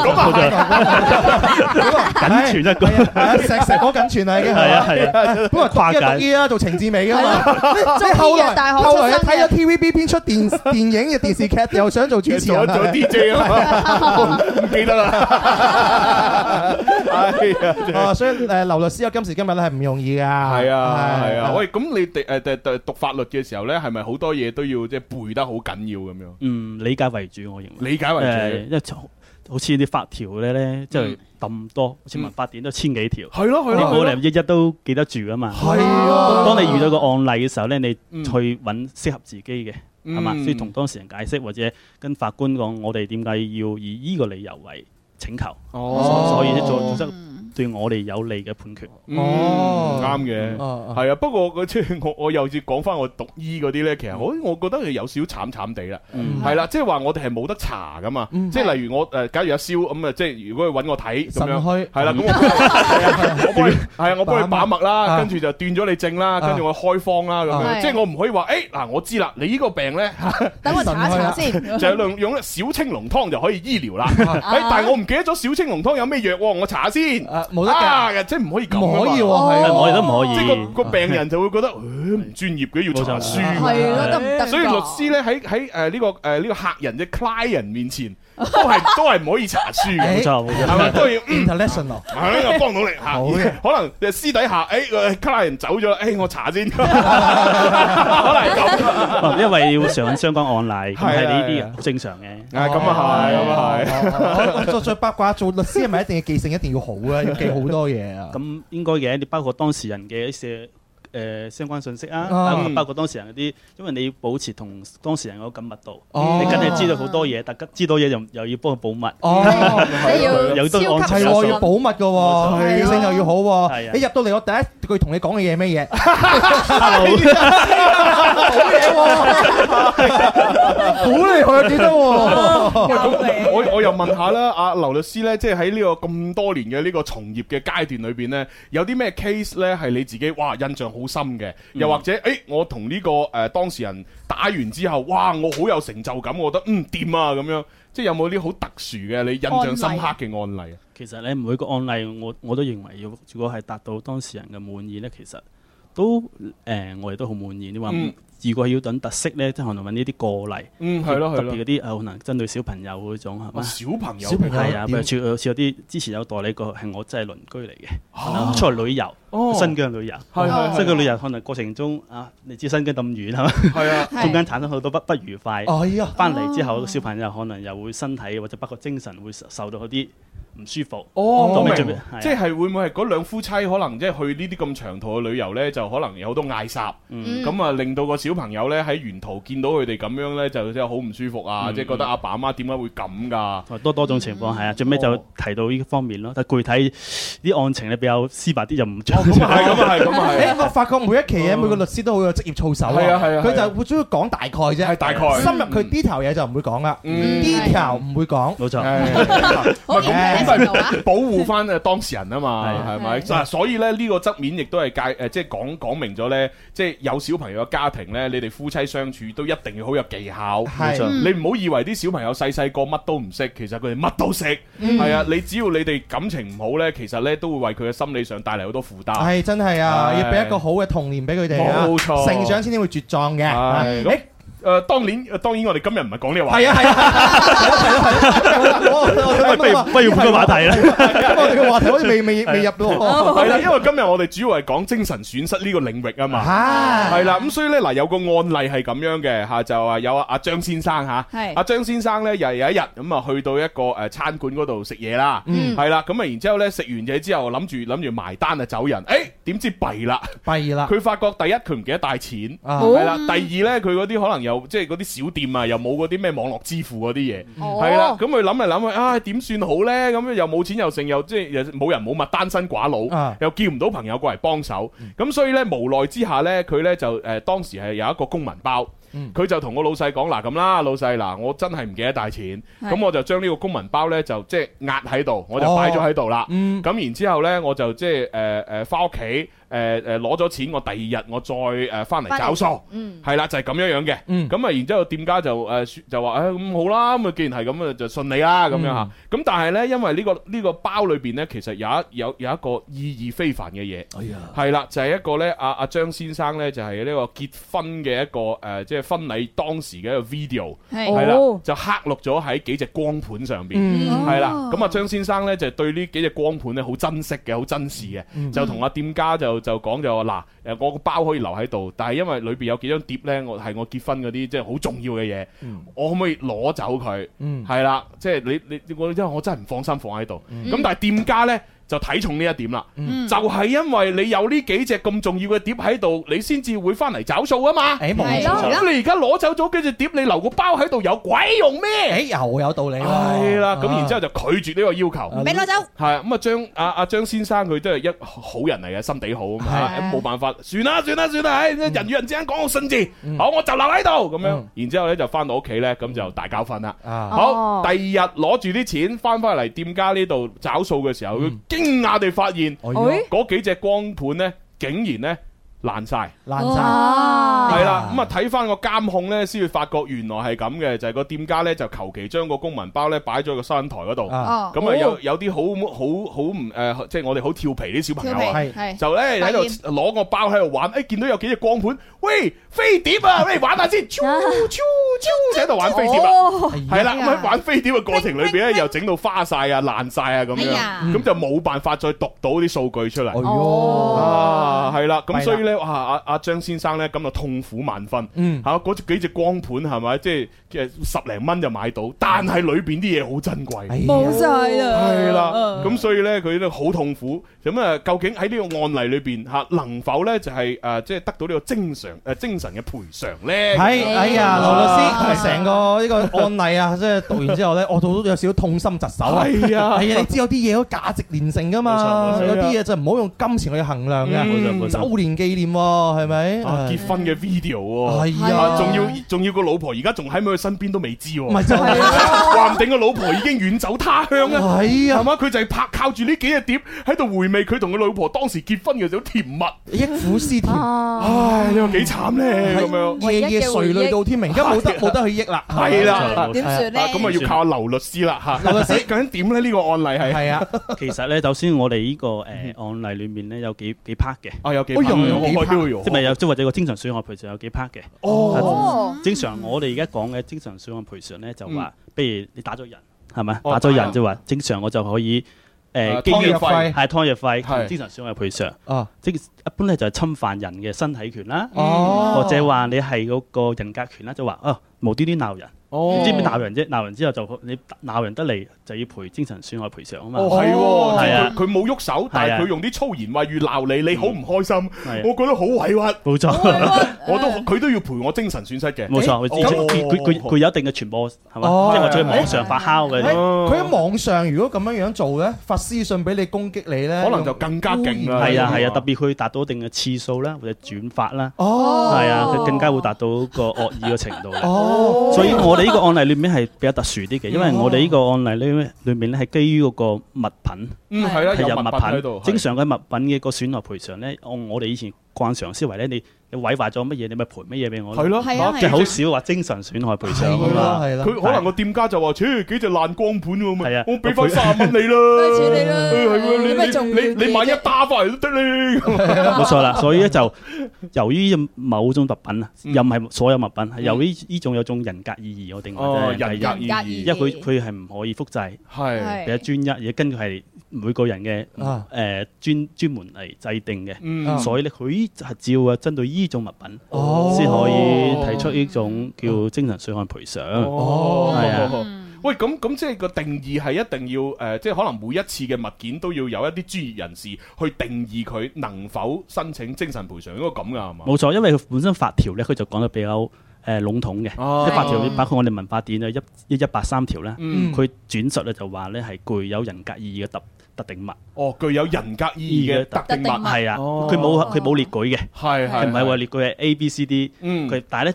按我哋司法實踐中咧，就幾種係基本都會認定嘅啦。好哦似哦好似係嗰個，譬如你哋拍嘅婚紗照啦，哦係嘛？誒啊呃或者你個誒 B B 照啦 BB 照或者個大肚時候影嘅啦，哦好似懷孕照係啦，懷孕係哦啦， ，OK，OK 仲有或者可能先人嗰啲。哦，係離離去咗嘅前輩啊，哦因為嗰啲真係唔會複製嘅。係啊嗯 OK OK，好似呢一個案例咁樣樣，如果佢話想誒索取精神賠償損失費，佢成數高唔高啊？佢呢種咧幾乎都好高下嘅，哦因為佢呢種咧就話齋，佢都唔知佢太太咗去邊度，係 咯，係咯，係咯，你你你你你整唔見咗，我唔知點算哦喎，係啦，電子數據個係。太太無可複 製咯，就就算下一段婚姻就下一個太太，係咪啊先？但係我有問題啊！咁如果個光盤咧，佢整壞咗，佢有有咩證據證明係誒呢個光盤裡面嘅就係我同太太嘅嗰啲錄像咁樣？所以咧，之前咧佢誒哦問問誒，佢離開之前佢佢已經講咗，誒哎張光盤係對我好特殊意義嘅喎，哦即係提到阿高張潮先生係啊，已經同店已經同嗰個店主講咗啦。呢個就係證據，係啊嗯哦凡事處處留證據，係啦我先係同我作主嘅真係。 我哦我我就想講呢個啫係啊，你睇 下我呢個手機架對我真係價值連城，係係我已故嘅誒前 度。啊黐線我已故前度唔係最最主要，我而家唔知佢而家嘅故事係點樣樣啊。佢會走入嚟聽㗎離開離開咗咁樣 樣。哇！我上次做直播嘅話，有個男人飲醉咗酒咧，就整整爛咗佢啊！而家變咗個比薩斜塔咁樣啊，嚴重影響咗我對佢誒已故前度嘅思 念，同埋我做直播嘅呢個效果。咁其實我可唔可以誒精神損失我呢方面，我有冇得可以同你去 爭取啊？誒爭取下可以嘅，首先你代表呢個真係咁遠，好特殊，好特 殊，即證明你，仲要證明你同前女友感情好深厚，哦足足以讓大大家會覺得你冇咗樣嘢會受到精神嘅損害。我係啊，啊哦喂咁你有冇證據證明你同前女友好好恩愛？係啊 你呢個難啊！係啊，點知證明好恩愛？係啊呢個呢個就有啲難因為喎。咧，你始終你證明呢個特品有意義啊嘛，好似人哋講哦啊，你唔恩愛嘅，知唔 知？難難鬼咗算啦，係嘛？你又講得好似不無道理喎，係咯。咁所以如果係咁咧，每一次其實每一單 case 嘅舉證其實係難嘅喎。會嘅，係啊，哦相對嚟講，你作為一個誒原告方，肯定會嘅，係咯，係哦咯，因為你始終要證明呢個品品係有特殊性嗯，即係好彩呢個張先生呢，佢係事先已經同個店家講咗啊，話唉係好重要，你一定要好好保管。即係如果唔係嘅話，可能真係叫做吓，即係誒一啊咩公説公有理，婆説婆有理喎。哦係咯係咯，所以記得啦，留有證據好重係要，啊係啊係啊，對自己係有用所以㗎。每一次拍拖呢，你哋一定要好恩愛。啊冇錯啊咁嗰啲物品呢，你先可以證明到呢係好重要。留翻啲證據落嚟。冇錯冇錯，搜集證據係啊！發嬲嘅時候咧，唔好咁多粗言 穢語，同埋分分鐘嘅話可能變成證據，係咪？哦係啊係啊，尤其是喺網絡，唔好以為網絡係不法之地嚇，係係啊，即係一定要謹言慎行。如果你喺網絡上面鬧人，鬧到人哋好委屈啊，甚至網絡暴力啊好多人轉發咧，你劉律師話俾你聽啦，係嘛係可以追究你精神損失哎費呀啊，冇錯，侵犯梗係啦咗某人嘅名譽權或者名譽權啊。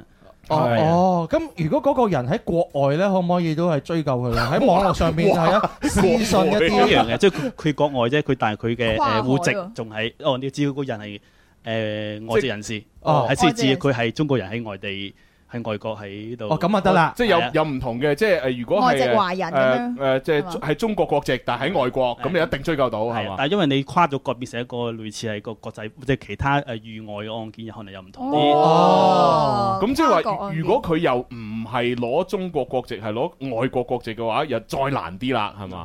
你喺作為誒舉證啊，或者你進行呢個起訴嘅途徑會有會障礙啲咯，相對嚟講。哦，但係揾劉律師都會有辦法嘅，梗係啦 係啊總係有嘅係啊，辦法總係有嘅嘅。真係劉律師唔知點解今日見到你，發覺你係有光環， 冇啊！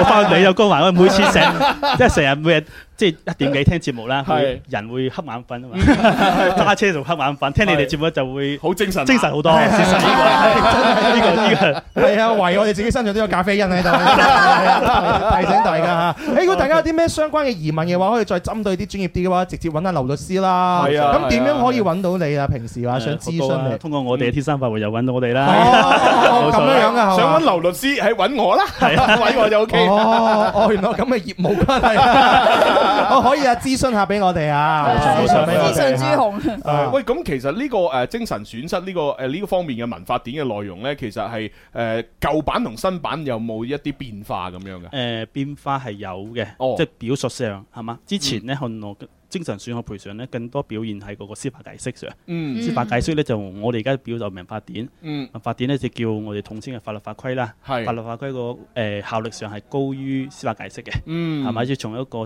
等級上會高咗。哦第二咧，佢表述上咧更加嚴謹咗，嚴謹咗係啊，之前咧就叫做誒叫象徵嘅，即係人格意義嘅象徵嘅特別紀念品，嗯以前叫特紀念品嘅叫做人生特別物，嗯所以有啲唔同。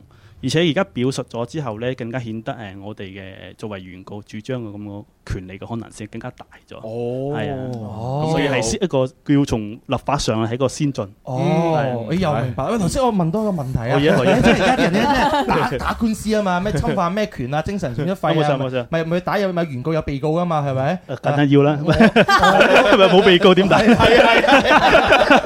我都有睇義不容情啊嘛。唔係，都係你律政新人王。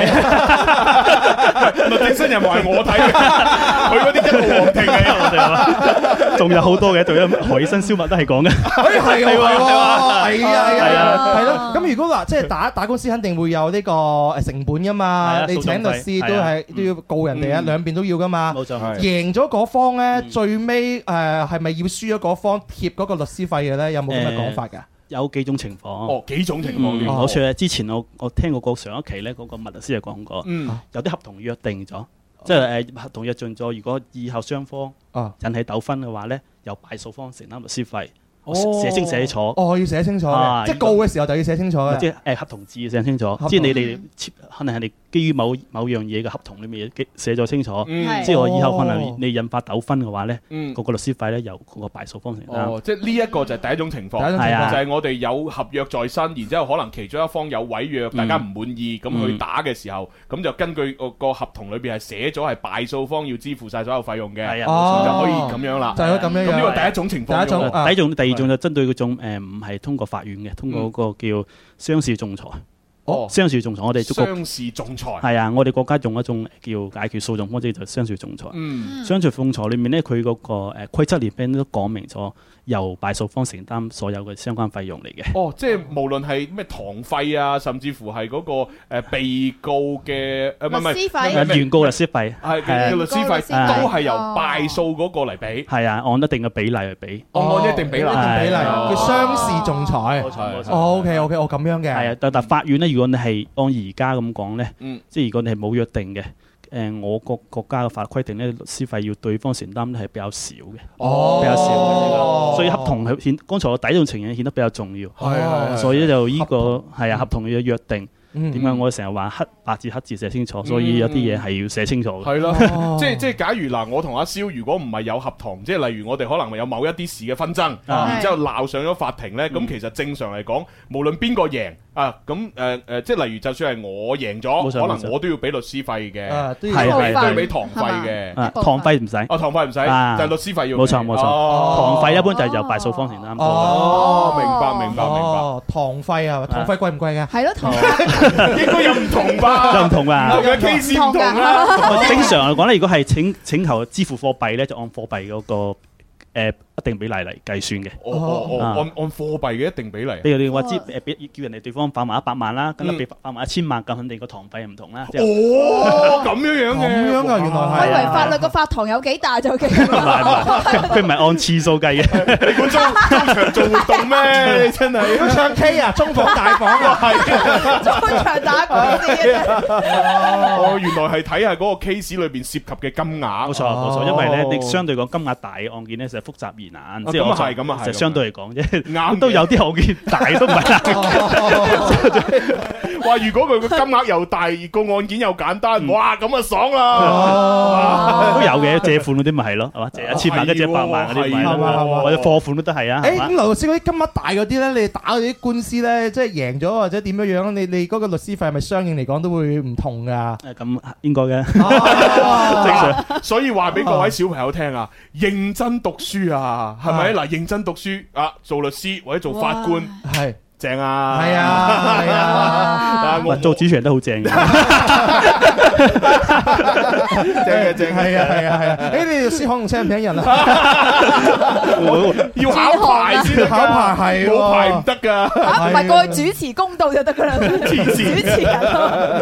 唉，好啦，咁啊，今日好開心吓，咁啊，多謝晒啊劉律師同我哋分享咗咁多啦，係係啦，所以咧，凡事大家記得咧，如果受到委屈咧，你一定要考慮啊，有要保留證據，冇錯咁樣先至可以追討到所有嘅嘢嘅。係啊，事前留有證據嚇，咁啊， 係日後好相見啊！ 好啊，咁啊，今日節目時間到呢度結束。誒，我哋就聽日、後日、大後日咧，就喺動漫展嗰度見。係係啦，係咁螢火啊蟲，動漫展然之後五月三四五呢個勞動節假期咧，我哋總台同大家開咪做節目啊。係係咁啊，拜拜。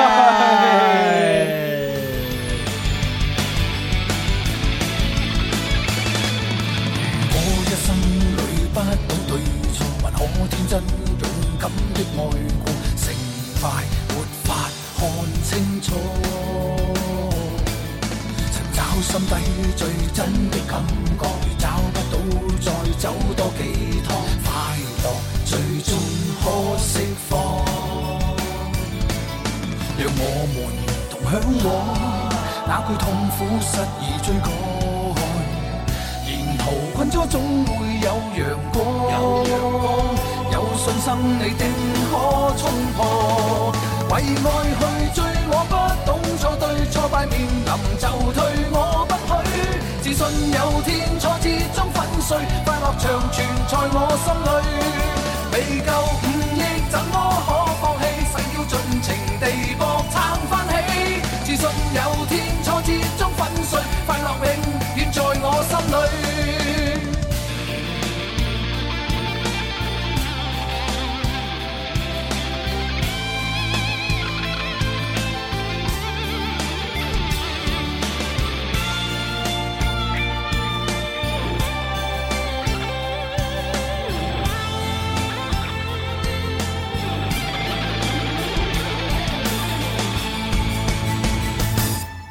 同向往，那句痛苦失意追趕，沿途困阻總會有陽光，有信心你定可衝破。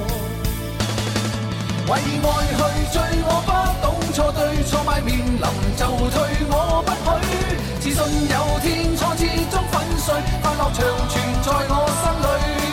未夠五億怎麼可放棄？誓要盡情地搏撐翻起。自信有天挫折中粉碎，快樂永遠在我心裏。為愛去